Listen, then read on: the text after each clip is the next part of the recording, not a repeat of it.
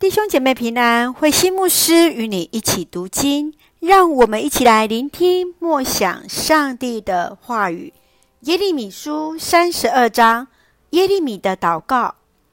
耶利米在离开耶路撒冷之前，在便雅悯购买土地，预表犹大接续的复兴。西里家王要耶利米传讲国家得救的消息。但他依然持守上帝的话语，宣告耶路撒冷将灭亡。让我们一起来看这段经文与默想，请我们一起来看三十二章十四节到十五节。上帝命令你把这两份地契，封好的和敞开的，都收藏在瓮子里，好长久保存。因为上主万军的统帅以色列的上帝说过，人要重新在这地方购置房屋、田地和葡萄园。耶利米在国家即将灭亡之际，做了一个不合时宜的交易，就是购买土地。上帝要他去购买他堂兄哈拿末的土地，除了是在保住祖产。更是要表明上帝的应许，上帝将再把百姓重新聚集，令他们回到这地安居乐业。你认为上帝为什么要耶利米在这个时机点来买土地呢？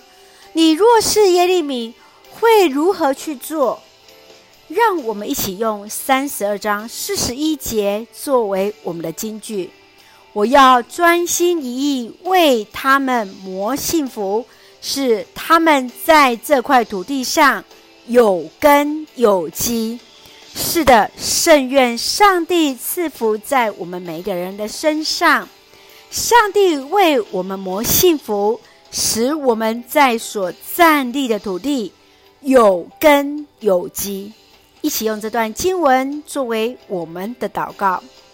亲爱的天父上帝，感谢上帝赐下丰盛的恩典，一路与我们同行。我们的生命气息，一切一切都是主所赏赐，深知一切由主掌权。圣愿主赐福所爱的教会弟兄姐妹，身心灵健壮，保守我们的国家台湾与执政掌权者有主的同在。